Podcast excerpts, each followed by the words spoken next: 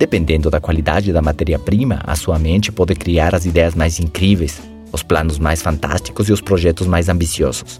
O milagre da riqueza é possível se dermos à mente os ingredientes corretos, assim como o milagre da saúde é possível se dermos ao corpo os ingredientes corretos. Se certifique que os ingredientes que você dá à sua mente, que a informação que você coloca na sua cabeça seja da melhor qualidade possível, porque isso vai gerar pensamentos de qualidade, ideias boas, objetivos claros, metas corretas e resultados positivos. Cada semente que você colocar em sua mente vai te levar a novas ideias similares, novas conclusões e novas respostas.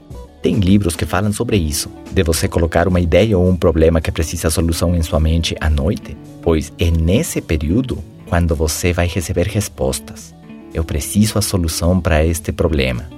E sua mente sozinha vai trabalhando e talvez no outro dia, enquanto você toma banho, seu subconsciente continua atraindo as ideias que vão se transformar em aquilo que você estava procurando, na resposta ao seu problema.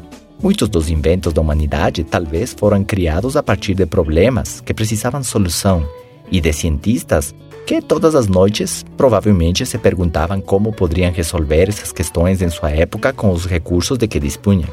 E sua mente criativa recebia essas sementes que eram plantadas e produziam o fruto das respostas a todas as questões.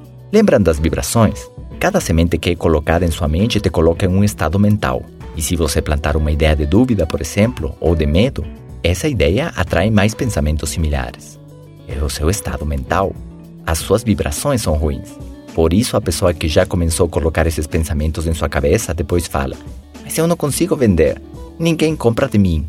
E é claro que ninguém vai comprar mesmo, porque os seus resultados somente validam o que está em sua mente, seu pensamento promotor. Lembram disso?